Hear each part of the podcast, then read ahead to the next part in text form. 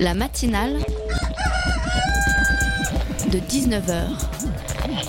Et bah, c'est une émission qui parle de société, politique, euh, Culture alternative. On va aussi parler de sport, euh, de gens dans la rue. et l'actualité en règle générale. On va peut-être parler des corbeilles à linge pas en osier d'Auvergne. voilà, il y aura, il y aura des invités. Sociologues, des invités chercheurs. Les invités ne diront que des choses intelligentes. Ça va peut-être s'étriper un peu de temps en temps, mais La matinale de 19h, du lundi au jeudi jusqu'à 20h sur Radio Campus Paris. La bonne nouvelle est tombée aujourd'hui. L'héritière des parfums Nina Ricci, Arlette Ricci, poursuivie pour avoir dissimulé au fisc près de 19 millions d'euros par l'intermédiaire de la banque suisse HSBC, a été condamnée ce lundi 13 avril à trois ans de prison, dont un ferme, dans l'un des premiers grands procès liés au listing Falciani. Arlette Ricci, 73 ans, a également été condamnée à une amende de 1 million d'euros pour fraude fiscale, blanchiment de fraude fiscale et organisation frauduleuse d'insolvabilité pour échapper à l'impôt. Le tribunal a par ailleurs ordonné la confiscation d'une maison à Paris et d'une propriété en Corse estimée à 4 millions d'euros qu'Arlette Ricci avait placée dans des sociétés civiles immobilières pour organiser son insolvabilité selon le tribunal. Évidemment, faut-il le préciser, un an de prison ferme, on reste tout de même très loin de la parité en matière, des populations, euh, de, matière de population carcérale, excusez-moi, très loin aussi du nombre de sur un total des 3000 fraudeurs déclarés pour l'impôt. La matinale de 19h, le magazine de Radio Campus Paris.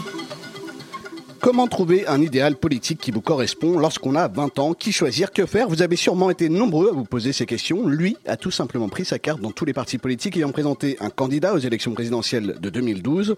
Une immersion de plusieurs mois dans les dix principaux partis politiques de la 5ème République. On vous, on vous en dit plus dans quelques instants. C'est en première partie d'émission. Musique, danse, performance et art plastique. Si vous ne connaissez pas encore les plans d'avril, alors direction la Java ou le Carreau du Temple à Paris. Le festival n'en est pas à son coup d'essai. Il en est même à sa 11e édition. Un foisonnement libre de propositions, tantôt absurdes, tantôt rock, mais toujours pleine de sensibilité, dans lequel vous êtes invité à vous immerger. On en parle et c'est en seconde partie d'émission. Et si tout cela ne vous suffit pas, on retrouvera bien sûr notre chronique tout en musique avec Yumi et William, au rendez-vous du rock, du bon, du vrai, qui sent la sueur et qui vous débouche les oreilles. Ashraf Benbrahim, bonsoir. Bonsoir. Vous êtes étudiant en droit et en sciences politiques et vous signez Encarté, un livre hein, qui raconte votre immersion dans les dix principaux partis politiques français, euh, Parti socialiste, Front national, UMP, jusqu'à Solidarité et Progrès, le parti de Jacques Cheminade, hein, pour ceux qui ne connaissent pas. Alors Ashraf, le système, la façon de faire de la politique aujourd'hui dans notre société, est-ce qu'elle est arrivée à un point de rupture? Je pense que par les taux d'abstention qu'on avait aux dernières élections, il y a un, un véritable effondrement aujourd'hui de la crédibilité envers les partis politiques. Et c'est ce que j'essaye d'expliquer dans mon livre. C'est pour ça d'ailleurs qu'en conclusion, j'appelle euh, à faire abstraction pour aller vite, à faire abstraction des partis politiques et à Mhm. construire soi-même son engagement via d'abord des listes, euh, des listes si citoyennes, mais surtout par une politisation afin de, euh, de ne pas tomber dans le piège du, du mécontent pour tout, mais au courant de rien. Comment ça vous est venu cette idée, ce projet de faire une immersion dans les partis politiques? Ça a duré combien de temps déjà? Ça a duré un an et demi. Un an et demi. ouais. C'est parti d'une déception politique. Je me suis engagé en 2012 pour les, pour les, pour les législatives avec un candidat indépendant de, de mon quartier, Mhm. en Seine-Saint-Denis, à Sevran. Et euh, il y a eu un- une sorte d'amateurisme qui a fait que bon, certains nous ont trahis, ont rejoint le camp adverse, d'autres ont lâché en cours de route, certains euh, n'avaient plus les mêmes convictions du jour au lendemain. Et ça a eu euh, un choc sur moi. Et lorsque vous avez un choc politique de cette envergure, donc lorsque vous êtes, vous êtes déçu, vous vous dites ou bien ça m'intéresse plus qu'ils aillent tous se faire voir et, euh, et je, me dépolitise, je me dépolitise, ou bien vous essayez d'en savoir plus et c'est précisément ce qui, ce qui s'est passé chez moi. Du jour au lendemain, je me suis mis à intéresser euh, aux élections, aux sénatoriales, aux Mhm. départementales, c'est quoi un député, c'est quoi un conseiller régional. Donc il y a eu progr- progressivement un petit déclic et je me suis dit, mais euh, finalement la politique, c'est pas si inutile que ça Hmm. il n'y a que ça véritablement pour changer les choses. Et je me suis dit, bon, bah, il faut que je m'engage alors. Et qui dit s'engager en politique dit parti politique. Sauf que je ne savais pas lequel choisir. Et comme je me je m'étais déjà fait un peu avoir euh, par le passé, Ouais. je me suis dit cette fois, il est hors de question que je me fasse avoir et qu'on me vende les vertus d'un parti dont, euh, que, que, je, que je ne connais pas en définitive. Parce que Mhm. entre ce qu'il y a dans les médias et ce qu'il y a véritablement euh, au sein de ces mêmes partis, En tant que une- militant Mhm. en tant que militant, il y a une très grande différence. Et je me suis dit, bon, bah, ce qu'on va faire, c'est que je vais prendre ma carte dans, dans, les, dix, dans les dix principaux partis politiques qui ont, qui ont postulé la, la présidence de la République en 2012. Alors c'est lesquels hein, Pour les auditeurs, on va préciser. Ouais. Europe Écologie Les Verts, le Europe- Parti Socialiste. Exactement. Euh, le Front de gauche, Mhm. l'UMP, Solidarité et Progrès, le NPA, Lutte ouvrière, le Modem, l'UMP, je crois que je l'ai déjà dit, le Parti socialiste, le Front national, bien évidemment, etc. etc. Alors comment ça s'est passé? Vous avez appelé les partis, vous avez dit voilà, je voudrais militer dans votre parti? Non, ça marche pas comme ça. Mais pour revenir à, à ce que, à la question que tu posais, donc je me suis dit je vais, je vais, je vais m'encarter au sein de, de ces 10 Mhm. et en fonction du parti qui sera le plus en cohérence avec mes convictions, eh bien j'en- j'enverrai au diable les neuf autres et je resterai avec lui. Ouais. Sauf que bien évidemment, ça a été une cruelle désillusion, une douche froide totale Pour tous les partis. pour tous les partis. Et, et dans ce livre, j'explique pourquoi. Il ne s'agit pas de de- d'affaires de, sentiments entre militants, euh, lui il est comme ça ou l'autre il est ceci.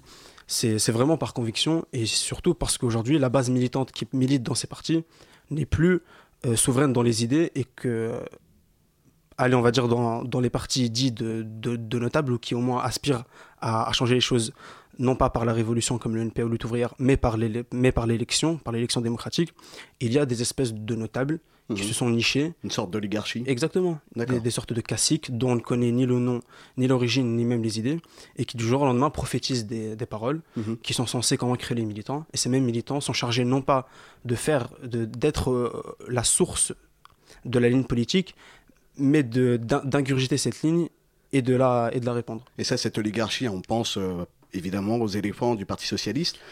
Cette oligarchie, on la retrouve dans tous les partis À peu près dans tous les partis qui, encore une fois, postulent la présidence de la République via euh, l'é- l'élection, l'élection, et, Et non pas la révolution. Est-ce que quelque part, c'est pas aussi le problème de la professionnalisation de Tout la à fait, politique? Exactement. Bourdieu en parlait. Mhm. Et euh, c'est vraiment dramatique. Aujourd'hui, tu as par exemple, euh, vous avez par exemple tous, hein, on a François Fillon qui n'a jamais travaillé de sa vie, Laurent Wauquiez qui n'a jamais travaillé de sa vie, François Hollande qui n'a même pas travaillé 10 ans en tant que conseiller référendaire à la Cour des comptes, Florian Philippot non plus qui n'a finalement jamais travaillé de sa vie. Et aujourd'hui, je pense qu'il y a une réelle fracture entre euh, le citoyen et l'administré. Est-ce qu'il n'y a pas aussi maintenant une fracture entre le militant et le chef de parti, le notable de parti, comme tu disais? Bien sûr. Pour, euh, pour s'en apercevoir, euh, au Parti Socialiste par exemple, on a assisté hier, euh, c'est mon avis bien évidemment, au retour euh, au bercail de, Mar- de Martine Aubry, Mhm. alors que Christian Paul et d'autres et d'autres députés essayent d'organiser une alternative, et les militants que j'ai rencontrés, avec lesquels j'ai milité aussi bien à Europe Écologie Les Verts qu'au Parti Socialiste, ne veulent pas d'une politique gouvernementale. Ils plaident pour une véritable euh, politique de gauche. Et leur cri reste bien évidemment vain. Alors Alban nous a rejoint. Alban va mener cette interview avec nous. Salut Bonjour. Alban. Bonsoir, bonsoir. Quelques petits soucis dans le trafic, mais me voilà. Vous Notre invité euh, aussi Quelques voitures politiques qui, qui bloquaient vaguement la circulation des motards, tout ça. Mais tout va bien. On mais est là. tout va bien, mais tout va bien, absolument. Bonsoir. Bonsoir. Alors, une des questions que je, que, que je me posais, mais je- j'attaque directement, mais on parle de militants, de militants parmi d'autres, etc. Mais au fait, euh, un militant politique, son rôle, c'est aussi quelque part de suivre un petit peu ce qu'on lui dit de faire, c'est-à-dire de soutenir par son action euh, les politiques. Donc quelque part, euh, à la fois vous posez un constat assez- amer et en même temps, bah, quand on s'engage dans un parti politique, c'est un peu, voilà, quelque part, il n'y a pas. Est-ce que vous avez, le sentiment que vous avez été un peu trahi euh, entre Est-ce qu'il y avait une différence entre ce qu'on vous promettait en vous engageant dans, un, dans le parti politique et en même temps à côté ce qu'on vous a demandé concrètement de faire? Alors, personnellement, mais évidemment ça n'engage que moi, je ne vois pas au nom de quoi un bureau composé de, de 50 personnes Mhm. devrait injecter euh, à ses militants, qui sont plusieurs milliers, une politique pour laquelle ils n'ont ni voté, ni participé, ni même so- so- sollicité. Donc moi je pars, je suis, je suis parti euh, dans, dans ces partis avec, si vous voulez, un esprit critique et surtout sceptique. Je, je me suis dit, je vais rester sceptique jusqu'à ce qu'on prouve le contraire. Il y a eu des partis dans lesquels euh, la démocratie euh, et la vie des militants étaient respectées. Je pense notamment au parti de gauche. Mais comme vous le savez, le Front de gauche est, constitué et du PCF et du parti de gauche.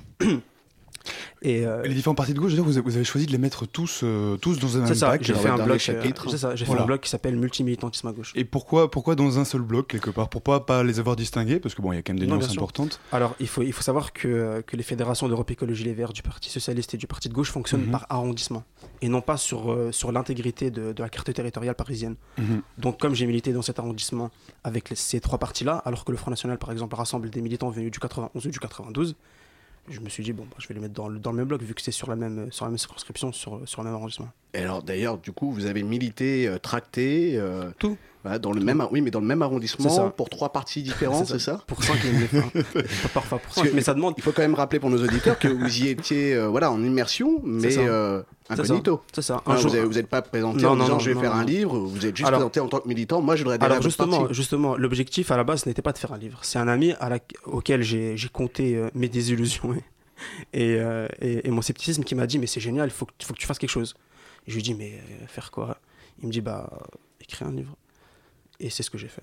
Et alors, quand vous avez tracté euh, dans, dans cet arrondissement, ce fameux 11e arrondissement, ça vous est jamais arrivé de rencontrer des militants Ah, du si, si, parti si. dans lequel Alors, vous étiez justement. précédemment Alors justement. Parce que vous racontez des scènes incroyables, hein, vous cachez la- derrière un, derrière un panneau. Non, mais c'est un véritable. c'est un- véritable- Je suis devenu James Bond, c'est pas possible. Chez moi, j'avais une carte de, par exemple, du marché de Popincourt et j'allais sur les réseaux sociaux pour voir quand est-ce que les militants avec, avec lesquels j'allais y aller euh, allaient être là et quand est-ce que, par exemple, si, si j'allais militer avec l'UMP ou, ou Europe Écologie Les Verts, je devais voir quand est-ce que partaient les militants UMP et quand est-ce qu'arrivaient les militants PS. Mais, je, mais, euh, mais pour l'anecdote, je, je me suis fait attraper, bien évidemment. Ah, c'est ça, bah, vous le racontez, vous avez été attrapé à, à plusieurs. je vais euh, raconter la scène. À plusieurs reprises. Voilà. bah, non, bah, simplement en deux Ah, mots, vous, vous êtes un peu, heurté à une incompréhension de la part des gens. Enfin voilà, quand vous Mhm. avez expliqué votre démarche. Ils ne euh, m'ont pas, ils ne m'ont pas, voilà, pas- pas la sincérité, répondants. voilà, la sincérité de, euh, parce que bien évidemment, lorsque la militante euh, me trouve avec un tract PS, donc euh, une, militante du, du parti de gauche que je salue si, si, si elle nous écoute, elle m'a dit mais qu'est-ce que tu fous là? Je dis bon bah dégage, je t'expliquerai après. Et donc je lui ai expliqué, bon apparemment ça l'a pas convaincu, et euh, elle a envoyé un mail à la commission des résolutions euh, des problèmes des, du parti de gauche, Ah oui. qui m'ont dit oui selon l'article 2 tu contreviens au statut de- du, du parti qui interdit euh, l'adhésion à plusieurs partis. Et je lui ai répondu non, c'est l'article 6 qui interdit l'adhésion à plusieurs partis. Oui, donc la connaissance, la connaissance des statuts. Mais enfin, bon, vous expliquez quand même que, que cette démarche-là, elle n'était pas. la plupart des gens qui Elle n'était pas intéressée. Elle était pas intéressée. Je suis pas sociologue, je suis pas journaliste, rien. Je suis un, juste un simple étudiant, intrigué par l'actualité politique. D'ailleurs, ma phrase commence par une citation de, de, de, de Thucydide qui peut résumer le livre. Ouais, on vous, on vous ouvrir Voilà, le livre là, mais on le prend aussi du coup. Un homme ne se mêlant pas de politique mérite de passer non pour un citoyen paisible, mais pour un citoyen inutile. C'est précisément la, la pensée de mon livre. Vous savez que les, les- pas- les militants qui s'investissent dans, dans les différents partis politiques, les Mhm. militants que vous avez croisés, côtoyés, etc., leur motivation première, qu'est-ce que c'est quelque part? C'est d'être utile, justement? Bien sûr, bien sûr. Vous prenez les- le cas du, du Front National, Mhm. ce sont des gens euh, mais investis comme, comme pas possible, comme pas possible et financièrement, et sur le terrain, et dans les idées, et sur les réseaux sociaux. J'explique par exemple que sur YouTube, vous ne pouvez pas regarder un seul passage de Marine Le Pen, de Florent Philippot, de Nicolas Bay ou de Steve Briouard sans tomber sur une avalanche de, de commentaires qui encensent euh, leur, euh, leur, leur candidat, tandis que, euh, que pourtant, voilà, ils n'aspirent pas finalement à grand-chose. Ils savent qu'au Front National, lorsque vous le mettez, il n'y a que des coups à prendre, surtout à Paris. Et moi, je suis profondément respectueux de la conviction à partir du moment où elle ne vise pas à heurter l'autre, ou du moins euh, à contrevenir à ses, à ses libertés. Mais pour encore être un peu dans le domaine de. de- enfin, là, on revient un peu le domaine de l'anecdote, mais euh, vous évoquez les différents partis. Alors, il y a des passages qui sont évidemment quand même euh, assez amusants. C'est-à-dire qu'il y a des partis que vous traitez de fantômes. Hein, Ouais, on le modem. dire, euh, voilà, voilà, parfois. voilà, ça, on s'est dit, on sait qui Ah, c'est. ouais, le modèle. voilà, le modem. Et puis, il y, a Ah, la- transparent. il y en a d'autres incroyable. il y en a d'autres qui sont limite des sectes, en fait. euh, Solidarité et Progrès, notamment, hein, exemple. le parti de Alors, cheminade. pour le, voilà, vous, vous abordez une question qui est un peu plus sérieuse. Oui. Avant de, avant d'écrire ce chapitre sur Solidarité et Progrès, j'ai vraiment euh, pensé à avertir la police. Oui, effectivement. Il y a, il y a vraiment des dérives sectaires dans, dans ce parti qui m'ont, qui m'ont consterné. Des théories comme quoi l'Amérique serait euh, commandée par les Malthusiens, Oui, euh, c'est ça. ce fameux institut Schiller en Allemagne, hein, qui est assez opaque. Exactement, exactement. D'ailleurs, euh, à ce propos, ces militants-là ne sont pas des militants comme les autres. Ils ne, ils ne cultivent aucun lien avec la société civile. Ils travaillent pas, Ils ne travaillent pas. Plusieurs vivent du RSA. ils vivent en coloc, c'est Ils vivent en coloc avec des, des difficultés euh, financières sans nom. Ils fraudent euh, le, la RATP pour les tracter. Et ils font que ça. Ils traquent du. Tout leur du- argent du- va au parti. matin. Exactement. Mais j'ai découvert récemment que je n'étais pas le seul à faire, euh, à faire état de ces dérives parce qu'un rapport de la, de la Mivilude. Euh, Qui sur, est, euh, pour nos auditeurs, hein. c'est euh, c'est une organisation qui lutte contre les, les dérives sectaires, une sorte d'association qui a publié un rapport. Mhm. C'est ça, et qui a publié un rapport qui, qui alertait les autorités sur euh, Solidarité Oui, donc quelque part, il y a vraiment des partis qui sont davantage. Mais alors, typiquement, euh, solidarité et progrès, on se pose quand même la question quand on lit votre livre, on dit tiens, mais, mais c'est quoi la motivation de. Voilà, parce que voilà, il n'y a pas de poste à la clé, il y a pas de. On va pas, on va pas serrer la bise à Jacques Cheminade, euh, poser des fois des selfies de lui, comme c'est pour être le cas pour Marine Le Pen ou Sarkozy, Exactement. par exemple. Vous aviez l'impression que c'était quoi alors leur motivation à eux? C'est ça qui est, qui est incroyable. Ils sont euh, cultivés, mais d'une manière phénoménale. Vous leur citez le nom d'un d'un député, ils vont vous dire quel âge il a, sa profession, euh, dans quelle commission ici Son est, numéro son territoire, téléphone. exactement. euh, non, peut-être pas jusque-là, mais. Peut-être pas jusqu'à son numéro loi téléphone, sécurité, tout ça, mais, mais. c'est des gens, euh, ouais, c'est des gens très très, sujet. très très très politisés. Jacques Mhm. Cheminade est lui-même d'ailleurs euh, un ancien de HEC, diplômé Mhm. de l'ENA, licencié en droit, etc. Tout à fait. Et je, en tout cas, je ne comprends pas en fait comment ils peuvent euh, ne pas voir ce qui se passe autour. Hmm. Le Solidarité et Progrès sont invisibles. Leurs tracts ne sont lus par personne, leurs vidéos ne sont vues par personne. Et c'est là que je me suis dit, voilà, l'investissement politique, j'en suis admiratif, mais poussé à son extrémité, il peut devenir létal. Et on va y revenir justement à ce fameux investissement politique. Ashraf, je vous propose euh, de marquer une petite pause musicale. Surtout, euh, chers auditeurs, vous n'éteignez pas vos radios. On se retrouve juste après.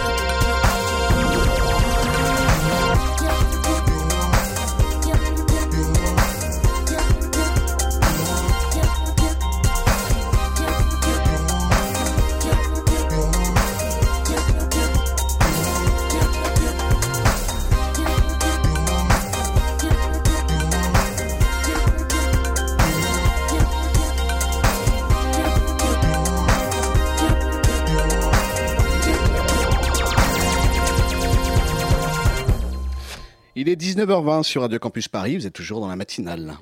La matinale de 19h du lundi au jeudi jusqu'à 20h sur Radio Campus Paris. Vous êtes sur le 93.9, Ashram, euh, Ashraf, pardon, excusez-moi, euh, Ben Brahim. Vous êtes notre invité ce soir hein, dans la matinale 19h et vous êtes l'auteur d'Encarté, un livre sur euh, l'immersion, votre immersion dans les partis politiques français. Alors, on parlait tout à l'heure de l'investissement euh, des militants dans les partis politiques. Est-ce que le, le militant, aujourd'hui, a encore un impact, un pouvoir dans le parti Bien sûr. Il Le peut influer sur la ligne du parti Parce que quand on Non, regarde, par exemple, ce qui se passe avec le Parti Socialiste, Bien sûr. C'est, c'est... on en doute un peu quand même. Exactement. C'est vraiment un drame au Parti Socialiste qui ont perdu euh, un tiers quand même de leurs de leur, de leurs militants. Mhm. Et j'aimerais bien savoir combien il est 60 000 euh, Exactement. adhérents officiellement. C'est ça, actuellement, à, à jour de, de cotisation. sur 160 000 à l'origine. Exactement. Donc on voit qu'il y a vraiment euh, une, une espèce de, de, de, de défiance généralisée. Mhm. Et euh, pour ma part, la conviction elle existe dans plusieurs partis. En revanche, je ne sais pas si vraiment... euh, C'est une défiance que vous, vous avez sentie de la part des Bien autres sûr. militants bien sûr, mais c'est, très Tous les simple. partis confondus Non, pas tous les partis confondus. Mais si vous voulez, plus un parti est grand, plus il devient compliqué, si vous voulez, de, de satisfaire toutes les doléances que chacun va prophétiser. Toutes les tendances. euh, Exactement. Mm. En revanche, en revanche il, est, il, serait, il est quand même logique pour moi qu'une personne qui, qui postule de la, la marche avant, la, la tête de liste, ait au moins la confiance de, euh, de on va dire, euh, du bas, du militant. Et ce Mhm. n'est- ce n'est pas le cas. Vous regardez par exemple le, le bureau exécutif politique de l'UMP, ils sont 50. Euh, uniquement, alors, euh, il doit y avoir 18 hauts fonctionnaires, euh, 30 professions libérales, des chefs d'entreprise, ni ouvriers, ni apprentis, ni fonctionnaires de catégorie B ou C. Mhm. Je vois mal en quoi ils, sont, ils, ils peuvent se prétendre euh, être euh, représentatifs de, de l'ensemble des militants. Donc ce que vous dites quelque part après votre expérience, c'est que s'investir en tant que militant dans un parti politique, ça aujourd'hui, ça, ça vaut pas la peine. Ça ne vaut pas la peine pour moi. Exactement. Il faut, il faut, il faut, il faut s'en- s'engager en- autrement. Parce que les partis faire de la politiques. politique sans être militant en même temps Mais c'est exactement ça. C'est exactement ça. Mais est-ce que c'est possible? Bien sûr, tout à fait. Vous regardez par exemple à, à Montpellier, un candidat qui n'a pas eu l'investiture du Parti Socialiste a réussi à gagner. Bien sûr. Et les partis quelque part sont oligarchiques, un petit peu repliés euh, sur, sur lui-même, ce que vous dire. Ouais, ce qui m'a quand même frappé, c'était à, à la fin de votre à la fin de votre livre, hein, vous vous en prenez quand même aux politiques. hein. Mhm. vous en prenez aux politiques, aux ministres, aux La longue instituts de tirade. sondage. Voilà, il y a J'en un peu veux. un côté François Hollande. Voilà, j'en veux, j'en veux, j'en veux, j'en veux.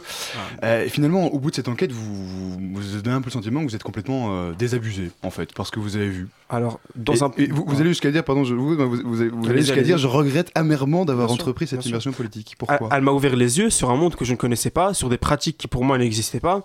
Et, euh, et lorsque j'ai et lorsque j'ai euh, j'ai mis à jour, si vous voulez, ces pratiques, ces amitiés bienveillantes, ces petites magouilles, mais vous vous sentez impuissant. Vous vous sentez impuissant. Mhm. Je raconte dans l'anecdote par exemple que je ne peux. euh, des, des fois, je, je me refuse à aller manger au Starbucks ou au McDo parce que je Oui. sais qu'ils pratiquent l'é- l'é- l'évasion fiscale. Donc Mhm. j'essaie de, de résister à, à mon échelle. Mais alors, pardon de, de vous poser cette question-là, mais quelque part, est-ce que ça, c'est pas. euh, Enfin, c'est probablement le reproche qu'on vous fera avec ce livre, hein, mais est-ce que c'est pas un peu naïf quelque part? Parce qu'à la fin du livre, vous dites aussi que le savoir est une arme massive, que le savoir peut quelque Le part savoir sauver. politique. Le savoir politique. Exactement. Euh, mais que voilà que ce savoir politique peut sauver euh, le, voilà malgré tout le notre Mais je vais illustrer comment il peut sauver. Si vous Alors, voilà, c'est ça que. Comment est-ce que concrètement, ce, com- comment est-ce que concrètement on peut faire mieux qu'on fait aujourd'hui? C'est un peu ça qu'on va, j'imagine, vous demander partout. Alors, euh, dans un premier temps, être à jour ne serait-ce que sur les textes de loi qui sont votés, sur les arrêtés pris par le conseil, par le conseil municipal, et agir en conséquence. Si aujourd'hui, là, je sors dans, dans la rue, en l'occurrence dans les rues de Tournelle, je prends un Parisien, Exact. je lui demande qu'a les voté... locaux de Radio Campus Paris Voilà, on précise, hein, Campus voilà, Paris. vous pouvez envoyer vos lettres de félicitations, tout ça, voilà, mais vos questions aussi. Voilà. Je lui demande Mais donc, voilà, qu'a voté Patrick Bloch A-t-il accordé la confiance au gouvernement Valls? Le, Quel arrêté a pris euh, le, le conseil municipal en termes d'a- d'attribution des partis D'ailleurs, vous avez fait une espèce d'enquête. Hein. Je, je C'est ça, j'ai fait en un- avril voilà. euh, 2013, je crois. C'est ça, un, qui benchmark qui a, voilà, justement- pendant un an, pendant un an, avec Solidarité et Progrès, Mhm. j'ai égrené un peu les gens que- avec, à qui je donnais des tracts et je leur pose une question rapide. Qui est votre député, votre conseiller régional C'est quoi un conseiller régional tout court Et j'ai eu des réponses mais, mais, mais hallucinantes. et, et- et moi qui, qui viens de banlieue et qui pensais que l'ignorance politique était, on va dire, un peu l'apanage des gens qui, qui vivaient en banlieue, parce qu'il y a des taux euh, d'ab- d'abstention énormes, je me suis rendu compte même qu'il y avait des professions libérales et, et des cadres supérieurs qui ne connaissaient strictement rien. Un pharmacien m'a quand même répondu, la Cour des comptes, C'est un jeu Fort Boyard. Hmm. Donc on marche sur, sur la tête. Donc il y a vraiment un un tra- problème. ouais, donc il y a vraiment un travail d'information qui a fait. Est-ce que tra- d'autonomie euh, de réinformation. De- Je vous coupe, excusez-moi. Pardon, non, non, de, de- du tout, de réinformation. Est-ce que ce travail-là, il doit quelque part commencer au niveau local? Parce que vous dites aussi, C'est ça. à la fin, à la fin du livre, hein, vous dites voilà, je suis revenu après euh, chez moi à Sevran C'est ça. et j'y étais extraordinairement bien. C'est Et, ça. et à quelque part là, à ce niveau-là, niveau local, vous avez le sentiment que c'est peut-être qu'on peut plus mettre Exactement. des choses en action, construire Exactement. des choses? Exactement.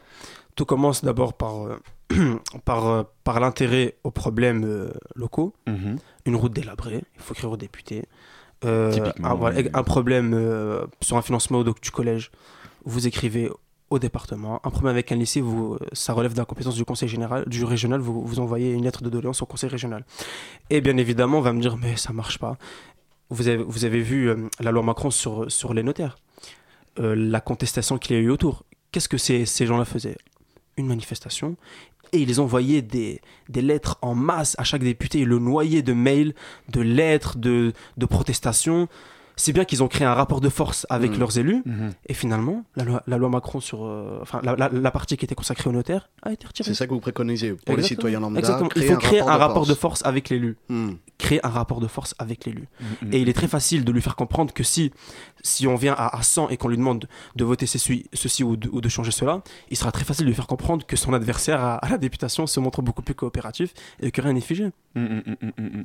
Alors cette enquête finalement, euh, alors je- une des questions c'est ce que vous, livrez- vous, vous livrez cette information le début d'ouvrage, mais ça vous aura coûté combien de temps alors? Parce que euh, vous dites 218 euros, c'est ça? De- l'ensemble ça, c'est rien, ça. Au plus? Il faut compter les dons que je faisais au parti, Oui. Euh, les universités d'été, Les abonnements aux journaux. exactement les abonnements aux journaux, le Front National qui m'a qui m'a traité comme une vache à force de me demander de l'argent pour chaque réunion, pour chaque dîner. C'est-à-dire que- quoi les, les réunions sont payantes? Les réunions au Front National sont payantes, il faut payer 2 euros, Même quand on est militant même quand on est et militant. qu'on a sa carte au parti et qu'on a sa carte au parti et qu'on traque son relâche. Et lorsqu'il y a une, une, une personnalité comme Jean-Marie Le Pen qui vient, c'est 5 euros. Dling dling. on, entend là, on entend les, les euros qui, qui trébuchent. Donc ça vous a coûté de l'argent cette expérience Et des cheveux blancs. et alors, Et des cheveux blancs. et des cheveux blancs, parce qu'accessoirement, quand même, on le rappelle, vous êtes étudiant. Ouais. Euh, donc, euh, comment est-ce que vous avez. et d'ailleurs, vous, vous le dites, hein, qu'à un moment donné, bon, ah oui, j'ai euh, complètement en même temps. euh. Ah, ouais, Et- je travaillais en même temps. Je Ah bon. travaillais en même temps. Ça a pris beaucoup de temps. Ça a pris beaucoup de temps. euh, j'ai perdu quasiment tout loisir. Mais justement, j'étais tellement versé dans la politique que, allez, Game of Thrones, ce ce n'était plus autant prioritaire que, euh, ressortir, que voilà, oui. que Ouais, les ouais. questions gouvernement. Ouais, Exactement. ouais, Et apparemment, Lady Brienne devient une, euh, une marcheur blanche. ouais. Oula, genre, ouh là là, on ne révèle Spoiler, rien. du spoiler, spoiler. Bon, où est l'alerte là Mais alors là où je voulais en venir avec, euh, en disant voilà que vous, que vous avez eu le temps ou pas, c'est que quelque part, euh, quelque- quelqu'un aujourd'hui qui voudrait s'investir, qui voudrait entrer dans ce Mhm. rapport de force avec un politique, très souvent la question, au-delà de l'intérêt, c'est bah j'ai pas le temps. Euh, voilà, j'ai des études, j'ai un boulot, etc. Mhm. Euh, Alors, je vais, je vais répondre à cette question. voilà. Les questions gouvernement, il faut, euh, allez, il faut ma- maximum 15 minutes pour, euh, pour comprendre de quoi il s'agit. Écrire une lettre à un député, il par exemple, vous avez un site qui s'appelle nosdéputés.fr ou nossénateurs.fr qui répertorie, si vous voulez, l'activité de chaque sénateur ou député et qui vous permettent directement de prendre contact avec lui et de lui envoyer un mail. Mhm. Après, je sais que ça peut paraître fantas- un fantasme, etc. Mais j'en ai fait l'expérience et ça marche vraiment. Euh, il n'y a pas si longtemps, l'année dernière, sur Cash Invi- Investigation, des, euh, des, euh, allez, on va dire des, des têtes de, des têtes de gondole du, du tabac ont invité des députés et à coups de, de cuisses de grenouilles et de bouteilles de Et on champagne, finit par on obtenir, euh, obtenir euh, ouais. des passe droits. Donc vous pensez quand même, malgré le constat un peu pessimiste de la fin du livre, vous pensez que la démocratie est quand même viable? La démocratie est on ne peut plus viable à partir du moment où elle s'exerce dans sa forme la plus aboutie, à savoir un, un accès égal pour chaque citoyen à la, à, la, po- à- à la politique et surtout faire en sorte de s'y intéresser parce que vous, vous n'êtes pas sans savoir qu'en Grèce, à Athènes particulièrement, euh, les, propres, euh, les propres élus avaient par exemple euh, une rémunération qui s'appelait mistos, siéger dans, dans la boulée, etc.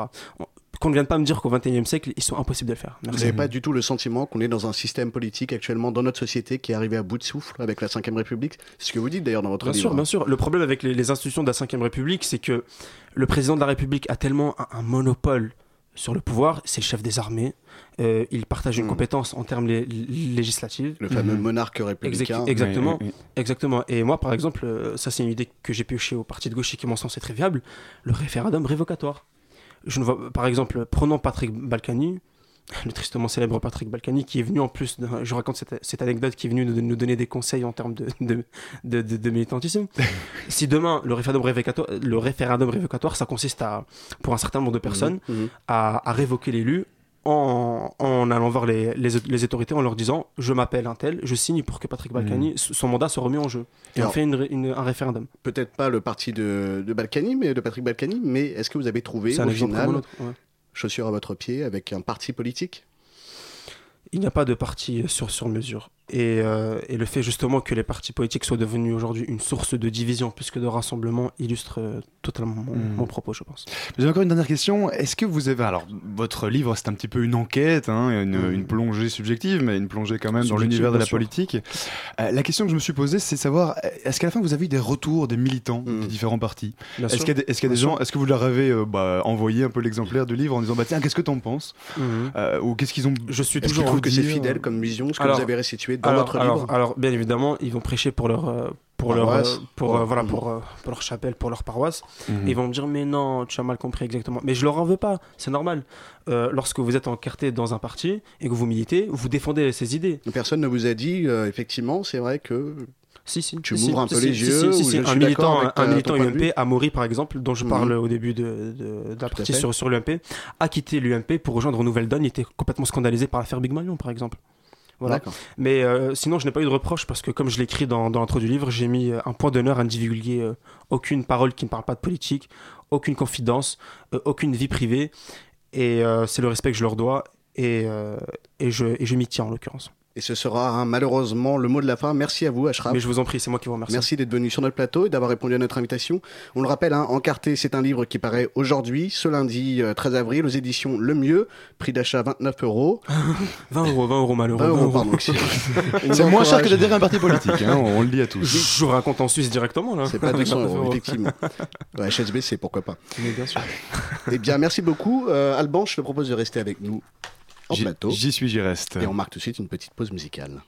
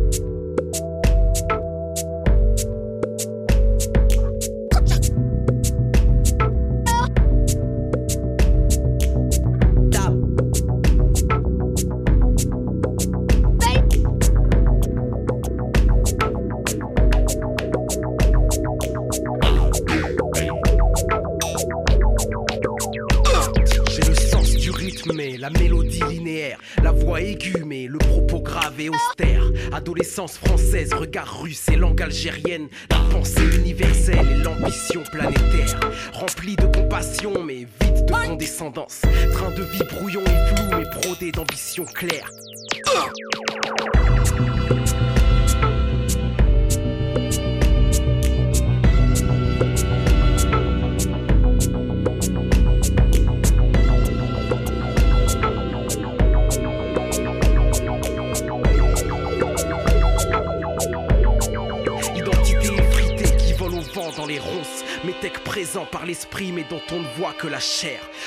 je porte le centre, les périphéries, la phrase et la réplique.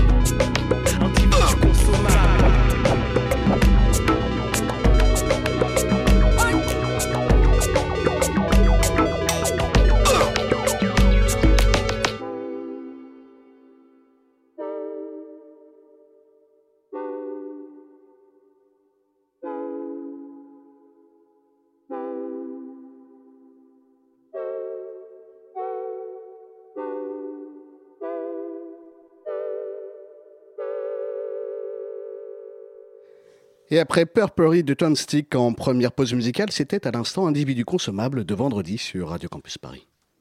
La matinale de 19h sur Radio Campus Paris. Il est 19h37 dans la matinale de 19h et tout de suite, du rock, du vrai, on reçoit William. Alors, William, qu'est-ce que tu nous proposes ce soir? Alors, un petit retour dans le passé. Ah, enfin. Back to the future Alors, dégénéré du bulbe et autres écorcheurs d'oreilles, cette chronique est faite pour vous. Aujourd'hui, nous allons revenir aux sources primitives et préhistoriques du rock and roll. Nous allons donc nous tourner quelques décennies en arrière au début des années 50 aux États-Unis, dans l'ouest de la Virginie. Donc un jeune blanc-bec, mécanicien, insomniaque, hyperactif et alcoolique, donc à peu près euh, toutes les tares de la Terre. Il cumule quand même. La hein, recette est idéale. Ouais.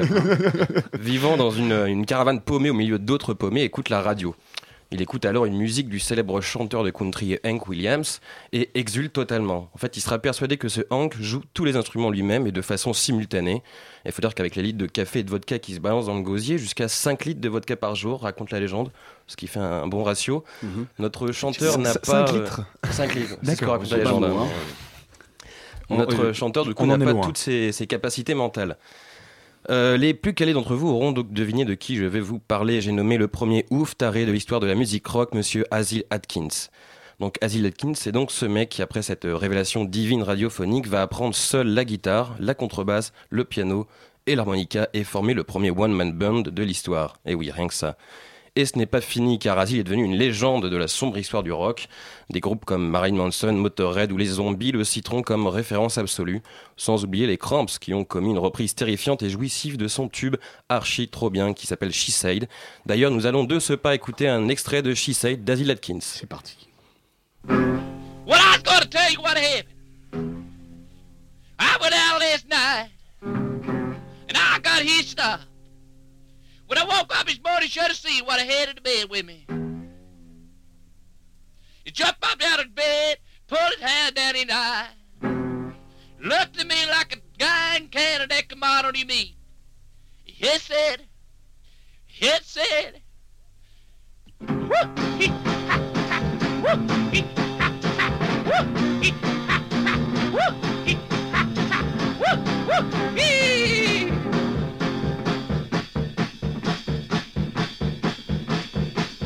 So this time we're way up yet.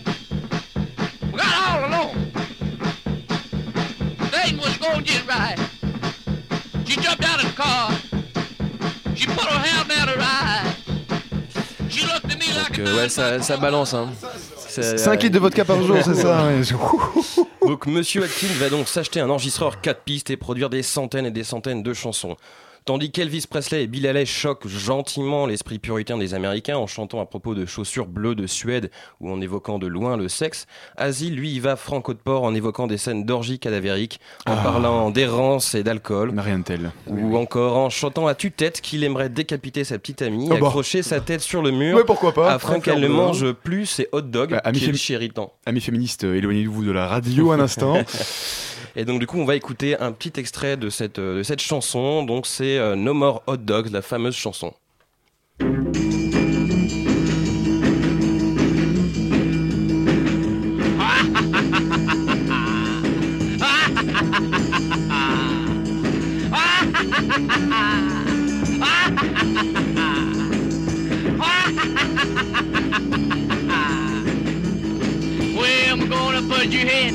On my wall just like I told you, baby. You can't talk no more, you can't eat no more, eat no more hot, hot dogs. I'm gonna put your head, I put it on my wall. Now, baby, don't you be, be afraid, cause you don't wanna eat, eat none today. I'm gonna put your head uh, on my wall, and then you can't eat no more hot dogs. Oh, yeah.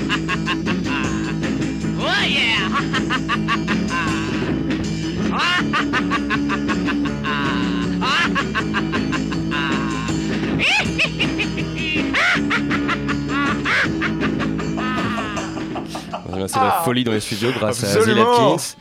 Euh, alors, ce qui est complètement fou avec sa discographie, et ce pourquoi il est devenu une, une putain de légende, c'est Ouais. qu'il invente avant l'heure le psychobilly et le punk. Comment Pourquoi on est la légende C'est très simple.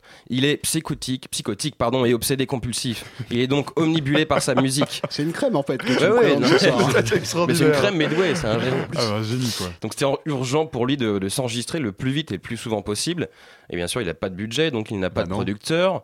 Trop donc facile. il fait tout tout seul sur son enregistreur 4 pistes. Et par là, il crée donc le Do It Yourself et le son Lofi un petit peu avant tout le monde, ce qui deviendra une caractéristique du punk euh, après. C'est-à-dire Pour qu'il fait lui, la batterie, la guitare, tout Il tout fait seul. batterie, guitare, qu'il enregistre sur chaque piste et quand il est sur live, il a sa, sa- sa batterie et sa guitare et son micro et son harmonica accroché à la bouche. D'accord. Et il joue donc euh, tout tout seul. Donc ce qu'on entend, il y a un une seule personne qui joue quand Voilà, même. C'est- le mec est seul. C'est assez incroyable. Euh, donc sa musique est, je le disais, est donc terriblement sauvage pour l'époque. Elle est euh, sincère, directe, c'est sans fioriture. Enfin, c'est un vrai truc pour réveiller les morts. Et c'est surtout en fait avant l'heure du rock anti-star. Euh, quand je dis ça, c'est parce qu'en fait le mec a joué dans des endroits paumés toute sa vie, des cafés, des bars qui sentent le, poivreau et la maladie. Il a jamais acheté de villa ou de grosse voiture. Il a vécu tous les jours, enfin jusqu'à la fin de ses jours, dans la caravane avec avec sa mère. Le rock était ju- juste en train de naître. Euh, Elvis, Chuck Berry et Jerry Lewis étaient pleins d'audace, avec plein, plein d'argent, des grandes stars. Et Asile, lui, simple, humblement, fait la nique au rock'n'roll, rock'n'roll, pardon, et ouais. joue avec ses codes déjà caricaturaux et invente une, une avant-garde du rock'n'roll. Il est mort chez lui, sans doute en s'étouffant avec de la viande crue imbibée de café et d'alcool. Euh, ne l'oubliez pas, c'est notre papa à que de tous. mourir dans une baignoire et électrocuté. C'est- hein. Oui, oui, Chacun son truc. chacun bon. son truc. Voilà. Donc, je terminerai par euh, hashtag Je suis Asile. Écoutons pour nous quitter la terrible Truly Ruly. Magique.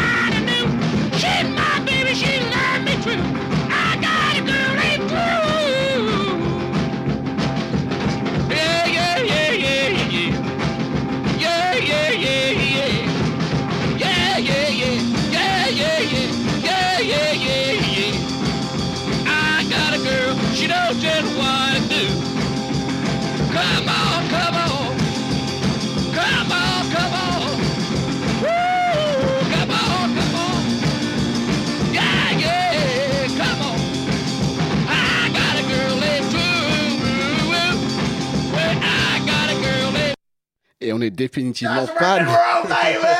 voilà, comme vous l'entendez, chers auditeurs, on est fan dans le studio. C'était Adil Atkins. Merci William pour Eh cette bien, merci à découverte. vous. La matinale de 19h, le magazine de Radio Campus Paris. Du lundi au jeudi jusqu'à 20h. Le festival Les Plans d'Avril fête cette année ses 11 ans, un programme hein, qui s'annonce fameux avec notamment euh, des ateliers pour enfants, pour adultes, une carte blanche à Mamichan, des concerts de Nosfell, Carole Masport et grands magasins, ateliers de customisation de vêtements, des contes et du théâtre. Pour en parler, on reçoit Marina Tullio, vous êtes la directrice artistique de ce festival. Bonsoir. Bonsoir. Alors le festival hein, euh, pluridisciplinaire Plan d'Avril, on l'a dit, se déroulera cette année euh, dans trois lieux du 10e arrondissement et du Marais du 19 au 26 avril. Trois lieux parisiens qui sont réquisitionnés pour cette nouvelle édition, la Java, la mairie du 10e et le carreau du Temple. Pourquoi le nord de Paris? Ah, pourquoi pas. Euh, moi, en fait, je suis italienne, je suis du sud. Alors, je, me- je suis bien dans le nord Ouais. aussi. Non, vraiment, il y a, en fait, Parce que dès les le départ. précédentes se sont oui, aussi dès le départ, euh, en fait, moi, j'ai été dans le dixième. euh, j'ai travaillé à Point éphémère où j'ai programmé de la danse. Donc, du coup, j'avais un lieu où, où je pouvais quand même euh, m'installer. Et euh, les gens du dixième m'ont très bien accueilli. Ils ont aimé ce côté foutraque. Et tous les ans, euh, bah voilà, je reste fidèle parce qu'ils sont fidèles à moi aussi. Mhm. Voilà. Il y a un soutien aussi? Ah oui, vraiment, vraiment. Depuis le début, euh, les gens de la mairie du 10e, euh, euh, mais le public aussi, euh, du coup, vient. Et, et quand on fait tout avec do it yourself comme je le fais, il vaut mieux rester dans de la fidélité. Voilà. Alors comment on fait justement? Quelles sont les sources de financement de ce festival? Elles- Ils sont assez légers, toujours, hein, au bout d'11 ans. Euh, la ville de Paris me donne une petite enveloppe. Bon, on peut la doubler, hein, voilà. Euh, Il y a la société civile, l'aspect d'IDAM. Enfin, moi, je lance des, des, hein, des infos. Et euh, il y a aussi une aide cette année du Carreau du Temple. Et sinon, il y a de la billetterie. Enfin, voilà, c'est quand même un festival qui est très peu soutenu, qui est soutenu par les artistes et les journalistes depuis le début.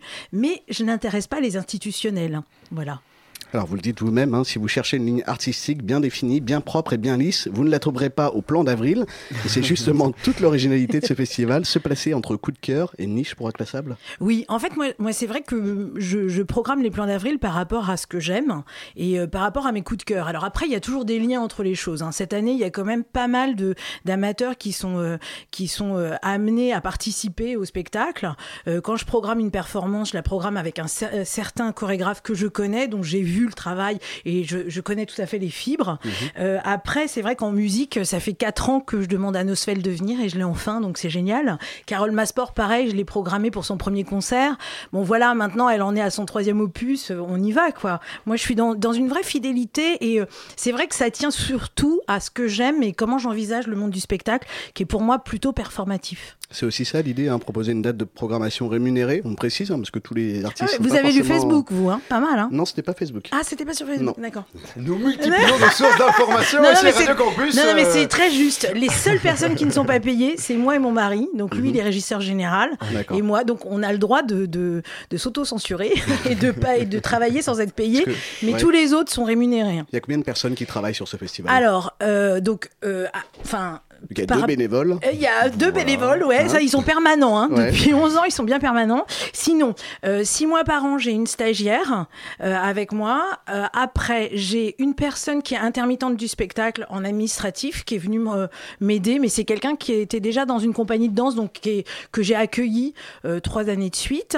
Et sinon, tous les régisseurs sont intermittents et ça fait dix ans qu'ils sont au plan d'avril. Donc en fait, en vrai, il y a deux personnes bénévoles plus une personne permanente de temps en temps pendant Ah. le festival. On va revenir au, au côté un peu financier du festival. Mm. Aujourd'hui, la notoriété du festival, euh, elle a pas mal grandi, hein, je crois qu'on peut le dire. Oui, c'est vrai. Ça commence à être assez connu. Et est-ce que justement son assise dans le paysage euh, culturel parisien vous permet maintenant d'ouvrir plus facilement les portes Peut-être qu'il y a 11 ans. Ah ça c'est sûr. Ce qui est sûr c'est que enfin les artistes me soutiennent vraiment. Ils savent que c'est un lieu où moi je, je vais les laisser libre cours à ce qu'ils ont envie. Nosfell a une invitée par exemple et euh, moi je suis très contente qu'ils puissent euh, inviter cette femme à chanter euh, le dimanche 26. Euh, mais mais je- les artistes sont libres donc ils peuvent venir et c'est vrai que j'ai de moins en moins de mal à les inviter au plan d'avril. Ils viennent vraiment. Donc ça c'est super. Je vois bien que ça marche. Après les lieux comme comme, comme en fait, euh, euh, dans Paris, il y a toujours un peu un retentissement au niveau de la presse et au niveau du public, parce que sans billetterie, je ne vis pas, Ouais. bah forcément, les lieux aussi me font confiance. Après, c'est vrai que je trouve ça dommage qu'il n'y ait pas un lieu qui se soit inscrit quand même dans cette programmation, qui se soit dit, bah ok, euh, je lui laisse carte blanche trois jours, et puis après, euh, libre à moi de trouver des sous pour nous rémunérer toute l'équipe et pour créer quelque chose qui se pérennise. Moi, quand même, j'en suis un peu là, où Mhm. je me dis, mais bon, il serait temps quand même de, de sortir de l'ombre. Et euh, bon, voilà, cette ombre, elle est, elle est voulue. hein. J'ai vraiment créé les plans d'avril de manière extrêmement indépendante et je me Mhm. suis entourée des gens que j'aimais. Donc euh, voilà. Ça vous est venu comment justement cette envie de En fait, moi, au départ, je suis chargée de diffusion et Mhm. euh, dans la danse contemporaine. Et je trouvais que c'était dingue. À Paris, il y avait que les mêmes programmations partout, que les réseaux étaient fermés. Donc moi, en fait, je suis intéressée par la musique, le rock.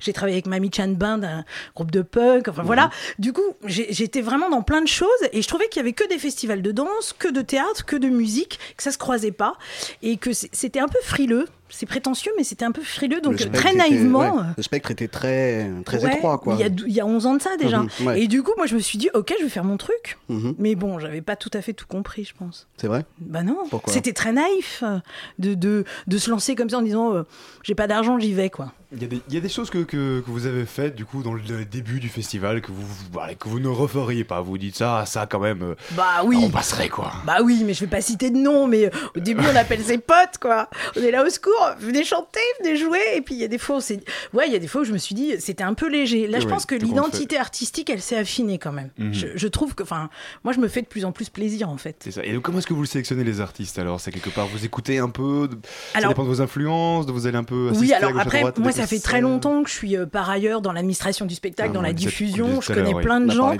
il y a- éphémère tout à l'heure. Ouais, voilà. Mhm. Je- moi, je travaille maintenant avec un compteur qui est Bipatrix. euh, je, je travaille euh, en lien avec la mise en circuit. Enfin, du coup, je suis, je suis très au fait de plein de choses. Et quand je vais voir des spectacles, j'ai toujours une pensée pour mes plans d'avril en me disant ça, c'est pas mal. C'est un peu des, c'est un peu disjoncté, c'est un peu hors norme. Je le verrais bien dans, dans ce truc-là. Après, très simplement, il y a des gens comme Ami-chan euh, que j'appelle et je lui dis alors t'en es où? Tu fais quoi cette année? Et elle me dit bah je vais faire un concert classique, mais pour faire danser tous les mômes, pour complètement revisiter euh, Chopin, tout ça. Et je lui dis bah vas-y carte blanche, tu viens quoi. Alors, et ça se fait comme ça. Il y a aussi des ateliers d'art plastique, euh, maquillage pour enfants. C'est Ouais. très ouvert au niveau Ah de bah en fait, euh, hein. bah on se fait un village. Ouais. Comme ça, euh, ceux qui n'ont pas d'argent, ils viennent, ils font des trucs. Mhm. Ceux qui ont de l'argent, bah, ils rentrent, et ils vont voir les concerts, ils vont voir le spectacle. Moi, je tiens vraiment à cette notion de d'endroit, de moment où il peut y avoir plusieurs possibilités. Alors c'est vrai que ça fait un peu fête foraine, quoi. Je plais pas à tout le monde, mais euh, voilà. Mhm. Si vous n'avez pas d'argent, vous pouvez faire des ateliers de kokeshi Ouais. et, et Mami Chan jouera à côté, donc bon, vous pourrez quand même l'entendre. hein. C'est aussi ça l'idée, c'est resserrer Ouais, le ouais. lien entre les personnes. Complètement, Entre les générations aussi, du coup. Oui, oui, c'est souvent c'est intergénérationnel. Euh, dans plein de spectacles, comme le spectacle d'Ivana Muller, euh, c'est une partition sous casque euh, pour euh, 30 personnes, dont des enfants et des adultes. On peut se mettre un casque sur la tête et écouter les indications et avoir peur du monstre qu'on ait 20 ans ou euh, 17 ou 17, quoi. Peu importe en fait. Et euh, il y a des choses plus pointues aussi. Ivana Muller, elle vient avec un spectacle qu'elle a montré qu'à la Villette, là, Mhm. et à New York. Et c'est en fait, il n'y a aucun artiste. Mhm. On est tous assis euh, les uns en face des autres. On a des scripts sous nous et on a des numéros de chaises. Et là commence le. En fait, nous sommes nos propres pro- pro- euh, le propre spectacle et on finit par chanter. C'est excellent, quoi. C'est vraiment très très bien écrit. Et du coup, il y a En gros, personnes euh euh, 60 sur scène. Ah oui. Et on est, nous-mêmes. Ouais. porteurs de la parole. Alors moi, je, bon, je parle beaucoup, vous pouvez Mhm. le voir, mais par contre, je suis bien. pas super à l'aise en public, contrairement à ce qu'on peut croire. Là, ça va, je vous vois, on n'est pas beaucoup, quoi. Nous, nous sommes trois dans le studio. Oui, c'est ça. Quatre Non, mais avec, du coup, euh, je, notre je. Mais- je suis à l'aise. Et Oui. d'habitude, je suis pas trop à l'aise dans les speeches en public. Et là, j'ai été amenée parce que c'est très rythmique, c'est drôle, Mhm. c'est intelligent et euh, c'est quand même novateur que de se retrouver sur un plateau sans artiste et d'être nous-mêmes nos propres, de créer nous-mêmes un spectacle. Moi, je trouve, enfin voilà, les plans d'avril, c'est assez décalé comme ça. Mhm. Ça va de, Vraiment faire un- d'un lieu culturel une- un lieu de fête, quoi. oui, voilà, Hmm. voilà. J'ai j'ai vu que vous vouliez créer des liens forts aussi avec le centre social Emmaüs, euh, Louvel Tessier. Je l'ai fait l'année dernière, ça. Ouais, ça s'est Ouais. passé comment justement Alors du coup, euh, ce qui s'est passé, c'est que euh, moi j'avais déjà travaillé avec eux euh, dans le cadre, j'avais présenté des chorégraphes qui avaient travaillé une semaine en fait avec eux. Écoutez, là il y avait deux musiciennes, Carole Masport et Mhm. Donia Beriri. Donia, elle joue avec Nosfell. Donc comme quoi, je suis dans une vraie fidélité. Oui. hein. Voilà, les gens, du coup, les plans d'avril, il y a vraiment un lien qui se tisse tout le temps et qui Mhm. me dépasse hein, pour être pour être réel. Du coup, l'histoire c'est que pendant une semaine ils ont répété, les, les hébergés venaient les voir Et on a fait deux concerts gratuits à la fin en fait. Et c'est vrai que c'était assez beau. En tout cas moi ça m'a ému de Mhm. voir euh, certaines personnes complètement envoûtées par cette musique, dont un ancien musicien qui était euh, qui était vachement épris et je me suis dit bah chouette, il passe une bonne soirée. Enfin voilà. Après c'est aussi simple que ça, c'est des liens qu'on tisse. Moi j'ai pas de j'ai pas d'équipe avec moi, donc c'est très compliqué de tisser des liens au long cours avec des institutions ou je, voilà. Là pour euh, pour travailler avec les amateurs, j'ai demandé à Kai Goldstein euh, d'encadrer sur 5 6 séances des amateurs et il va faire une flash mob Mhm. euh, pour lors du VJing. On peut de- expliquer peut-être pour nos auditeurs un Ah oui. flash mob, c'est quoi C'est en fait, c'est un moment où tout le monde se met à danser et généralement ça part avec des ça part avec des petites consignes et puis des, des gens qui amènent les autres à faire à, faire se mouvoir. Bon là c'est très contemporain ce qu'il va faire parce qu'il vient de la fondation Royaumont donc à mon avis il va faire une flash mob déstructurée. Mais bon c'est drôle ils l'ont travaillé pendant pendant 5 6 séances de 3 heures. Euh, c'est le festival qui a mis à sa disposition euh, ce chorégraphe pour les amateurs de danse. Moi je trouve ça chouette d'être dans dans un lien un peu plus long quoi. Voilà, de pas être sur- seulement sur one shot. Mhm. Enfin voilà, j'ai pu le faire parce que je connais ce Ouais. chorégraphe, Mhm. K. Goldstein, et que et que je lui fais confiance. Enfin voilà. Mm, mm, Qu'est-ce qu'on peut. Alors, on- le festival, là, c'est c'est tout proche, hein, du 19 au 26 avril, on le rappelle. Qu'est-ce qu'on peut vous souhaiter pour cette édition? Est-ce que c'est d'avoir beaucoup de monde Ou est-ce que, au contraire, c'est plus de créer des liens entre les, les personnes qui seront là, de, ou de vivre des expériences, de découvrir des choses?